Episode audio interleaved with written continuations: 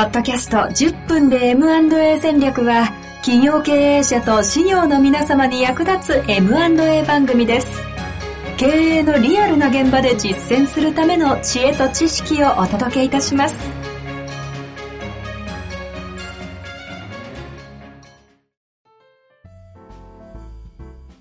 こんにちは、遠藤和樹です。白川正義の10分で M&A 戦略。白川さんよろしくお願いいたします。お願いします。さあ、ということで、今日も行きたいと思いますが、はい。早速、質問、よろしいですかね？どうぞ。行きたいと思います。質問ですねはい質問ですね。今日は質問だけなんですけれども、うん。きっと経営者かなという感じではあります。行きたいと思います。えー中小企業というのは粉飾が多いと思っております。うん。冒頭ここからです。多い、多いかな多かったらいけないと思うけどな。ちょっとそのあたりもね、含めてですが、えええー例えば、実は現金商売で帳簿に載せていなくて、実は利益がかなり出てるとか、うん。そもそも粉飾決済は問題だと思いますが、そのような場合、MA においてどういう問題が起きるのでしょうああ、かなるほど、なるほど。いい、いい質問ですね。いい質問なんですか？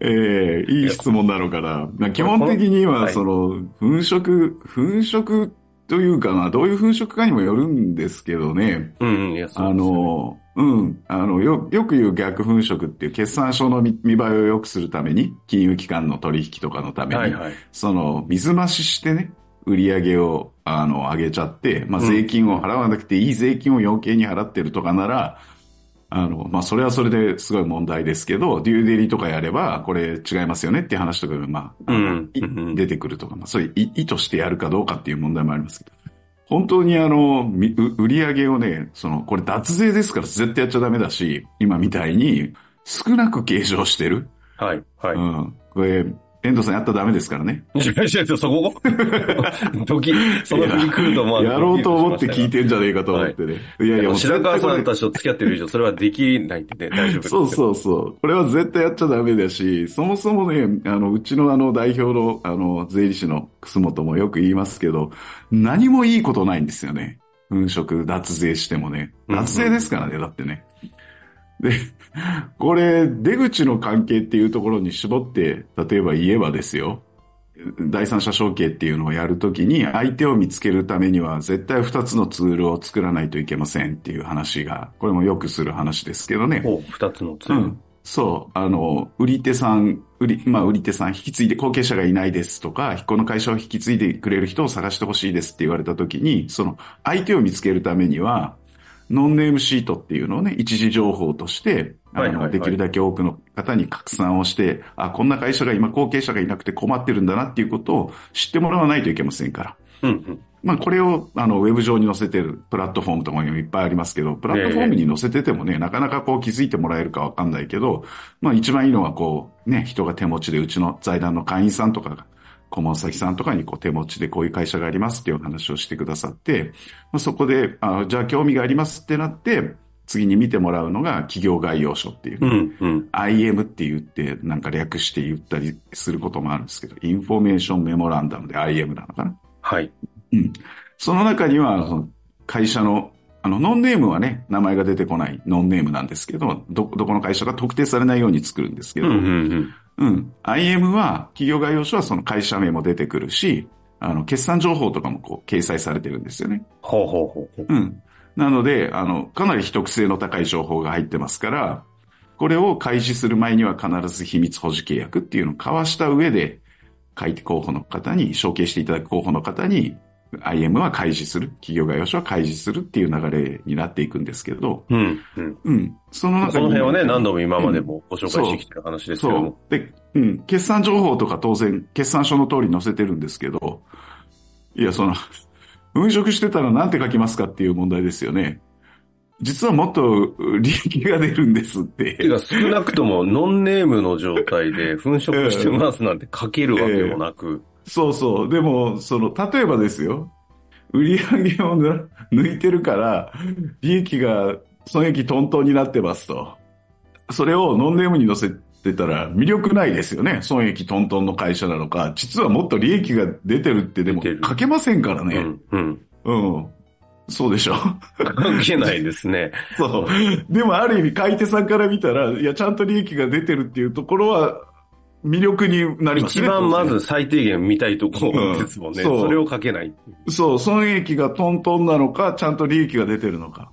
そこのところを表現のしようがなくなるので、はいはいはい。うん。だから、いい相手に恵まれる可能性が一気に減りますよね。そうですね。うん。で、それまた引き継いだ側のことを考えてくださいよ。後で税務調査があった時に引き継いだ後にね。リスクも引き継ぐことになるわけですね。そう。そ、そそれであの、追徴が発生しますみたいな。も、もっと言えば、はいは脱税ですから、その、買った会社に責任が来ますからね、それ。法人と、うんうんあの、株式譲渡で、そのまま例えば子会社にしてたりしたらですよ。そ、そしたらあの、ね、重加算税っていうひ非常に大きなあの罰則をかけられることになるわけで、そういった場合って訴求もかんあるんですか？ああります。もちろん。買う前の分ももちろん。だってその会社は続いてるわけで、別に。株主が変わり、経営者が変わっただけですから。そ、それは、あの、債権者にしても税務署にしても誰に責任訴追するかと言ったら、その時の代表者ですからね。うんうん。だから、デューデリとかをちゃんとやって問題がないかっていうのを見ないといけないんですけど、うん。うん。まあね、デューデリとかで見破れればいいですけど。いや、あ、でも見破れない場合は、買った方が過去のそそうのです、そうです。そうです。まで全部引き継いそうで、ですそうです。ええ。なので、まあちょっとこれ話がね、広がりすぎるけど、共鳴保証とかをだからちゃんと取って、責任訴追する、できるようにするんですけど、ただね、それにこう、ちゃんと、例えばそれで1億円の損害が買った会社に出ましたと。そうですよね。うん、表明保証をし取ってるから、じゃあ、売り手さん1億円ば賠償してくださいって言っても、そのお金持ってるかどうか限りませんからね。うん。そしたら、払わないといけないのは、買い手ですからね。うん。で、その時に、あの、問題がないようにしてるのが、その表明保証保険っていうのをまた、損害保険会社さんが今作ってたりする、はいはいはい保険って言われるやつ、みたいな話にこれ広がっていくところなんですけど、いやだから、買い手さんにも迷惑かけるから、僕ら絶対手伝えないですよね、そんなの。うん。なるほどね。だから本当に。